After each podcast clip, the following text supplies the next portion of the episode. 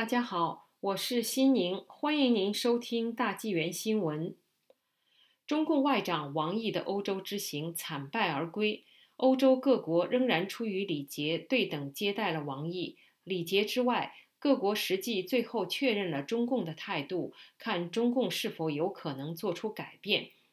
这与美国国务卿蓬佩奥的说法一样，对中共政权不再信任，而要验证。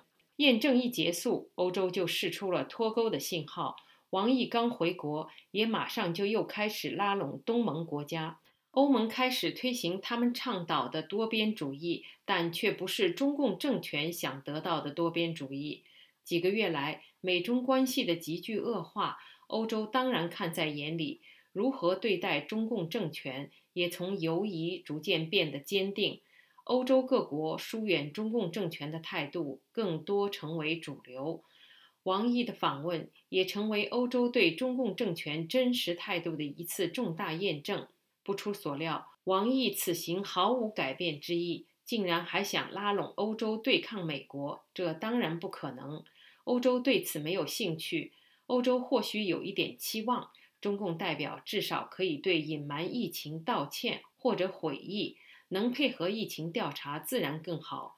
欧洲或许也有一点期望，中共主动对欧洲放开中国市场，开始履行加入 WTO 的承诺。欧洲或许还有一点期望，中共做出尊重人权的某种承诺，在香港、新疆宗教迫害等方面有所让步，哪怕是松动。但欧洲最后的一线希望彻底落空了。王毅在挪威的拙劣表演，对捷克的威胁实在太出格。九月一日，最后一站在德国的新闻发布会，德国外长的不屑满满的挂在脸上。这样的表情和态度，一般很难在欧洲人身上看到，可见德国外长对王毅的厌恶程度。德国外长的态度应该在欧洲大多数国家中具有很大的代表性。九月二日。德国政府公布了印度太平洋准则。德国外交部表示，随着印太地区在经济上和政治上重要性的增加，德国必须制定新的地域准则，即印太准则。该准则的目的之一就是使经济伙伴关系多样化，以减少对单一国家的依赖关系，并帮助塑造未来的国际秩序。德国外长马斯说：“德国政府正在与我们的欧盟伙伴，特别是法国一起，根据我们的原则和价值观，制定针对印度太平洋的欧洲战略。在一个包括中国、俄罗斯和我们伙伴美国的巨人世界中，只有我们团结为欧盟，我们才能生存。”德国外长会见王毅后，德国政府或许已经放弃了对中共政权的最后一丝幻想。德国应该是美国之后第二个提出明确对华新策略的西方国家，而且直接实施经济脱钩计划，看起来并不比美国慢多少。过去的几个月，德国政府应该在紧锣密鼓的筹划，这也确实符合德意志民族的性格和工作方式，做事需要明晰的思路和方法。九月三日。欧盟积极配合，宣布了确保稀土矿物原料的新战略，要减少对智利、中国和南非等国家的依赖。欧盟执行委员会副主席塞夫科维奇说：“我们必须彻底改变做法。我们很大程度上仰赖环保与社会标准较低、较不自由、贫困、采用无法持续经济模式的国家提供有限的原料。”目前，欧盟约百分之九十八的稀土矿物是从中国进口。在新战略下，欧盟将成立欧洲原物料联盟，以确保矿物原料供应链，并希望尽快与加拿大等国家展开伙伴关系。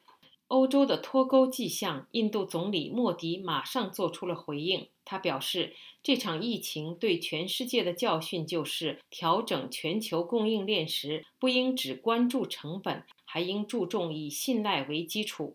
莫迪表示，在地理便利之外，也应重视可靠度及政治稳定性。印度是具备所有这些特征的国家。莫迪也大力招商，呼吁外国投资印度。无论美国、波斯湾、欧洲或澳洲，全世界都信赖我们。目前，日本、韩国、台湾等在中国大陆的供应链都正在重新大力布局印度。印度也公布了相应的税务减免和土地供应优惠计划。印度的民主体制和大量年轻劳动力正在成为优势，东南亚其他国家也一样。欧美国家与中共政权脱钩已经无法逆转，中共的外交只得再度收缩回亚洲。但亚洲外交同样问题重重，中印关系正在紧绷。中共高层又刚刚借抗战纪念挑动仇日情绪。杨洁篪已经访问过韩国，似乎也没有回应。中共也只有继续拉拢东盟了。况且东盟正因为南海问题倒向美国，中共再不拉就被包围了。九月三日，中共外交部宣布。将与东盟成员国重新就南海的行为准则展开谈判。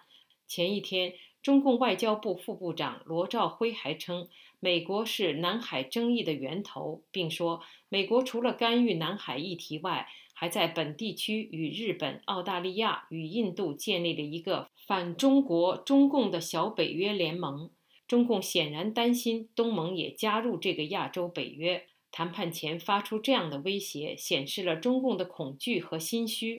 王毅也说，中国和东盟国家是天然的命运共同体，个别域外势力挑拨国家间关系，地区国家也不会上当。王毅同样心虚，在搞砸与东盟的关系，外交部就基本没什么事可干了。最后，王毅被迫提出搁置争议，共同开发。看来。美国的介入确实立竿见影，东盟国家应该更会依靠美国。中共同样的说辞已经数十年了，但显然口是心非。中印边境最近发生冲突，种种迹象表明中共明显失利，似乎失去了一个比较重要的高峰哨所。但中共党媒却偃旗息鼓，避而不谈。外交部、国防部都十分低调地向印度求和。欧美脱钩之下，中共不得不又认怂了。